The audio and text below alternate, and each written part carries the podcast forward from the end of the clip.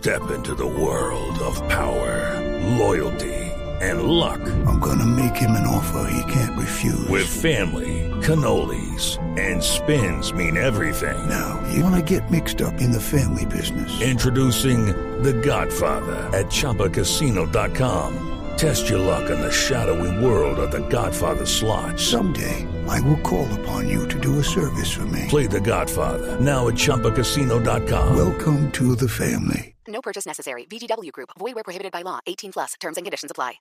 Momento para nuestra sección. Por algo será. Don Álvaro Forero, el presidente Santos, confirmó hoy que decidió retomar los diálogos de paz con la guerrilla del ELN. Era la opción, ¿no? Tenía que hacerlo si había muestras de paz o tenía que dejar en un limbo esa parte de dialogar con el ELN.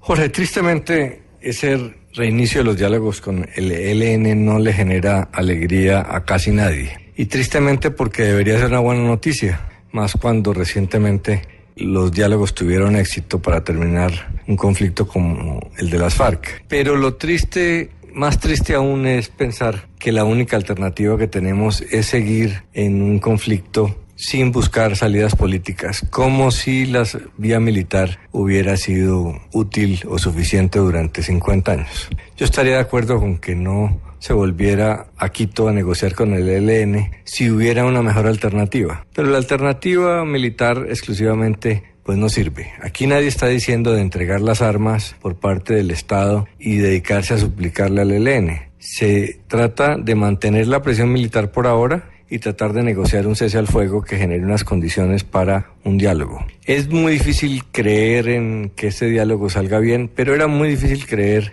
que con las FARC se pudiera llegar a un acuerdo. Mucho más increíble en ese entonces. Ahora pues hay un precedente y podría haber más razones. Razones para decir que el ELN no va a negociar, pues hay muchas, pero no están probadas. Lo mismo se decía de las FARC. Entonces, la verdad es que los colombianos no tenemos mucha alternativa. Tenemos un problema de violencia muy grande, hay que enfrentarlo con las armas. Nadie está diciendo que no. Ojalá le dieran unos golpes militares más fuertes al ELN para derrumbar su voluntad de lucha como le pasó a las FARC, eh, pero hay que reconocer que no es fácil. Con la geografía colombiana, con la situación geopolítica, no es fácil hacerlo. Si fuera fácil, pues se habría hecho hace mucho tiempo. Negociar en, en Quito no quiere decir bajar la guardia contra el ELN, porque inicialmente no se ha negociado un cese al fuego. Si se negociara, pues sí, se deja de presionar militarmente, pero se obtienen los beneficios de que el ELN eh, no ejerza la violencia. Y eso permitiría quizás llegar a un acuerdo.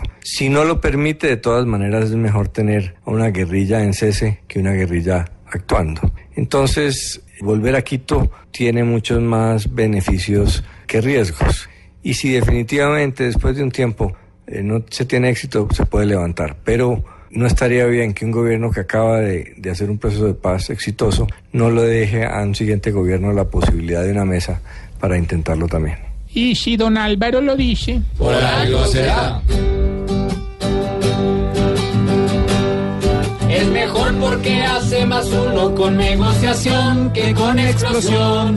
Acabar una guerra con guerra no es solución, sino chicharrón.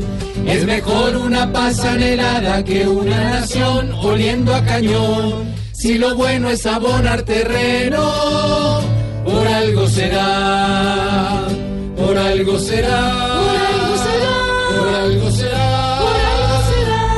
Si al guerrillo hoy le dan cepillo, por algo será.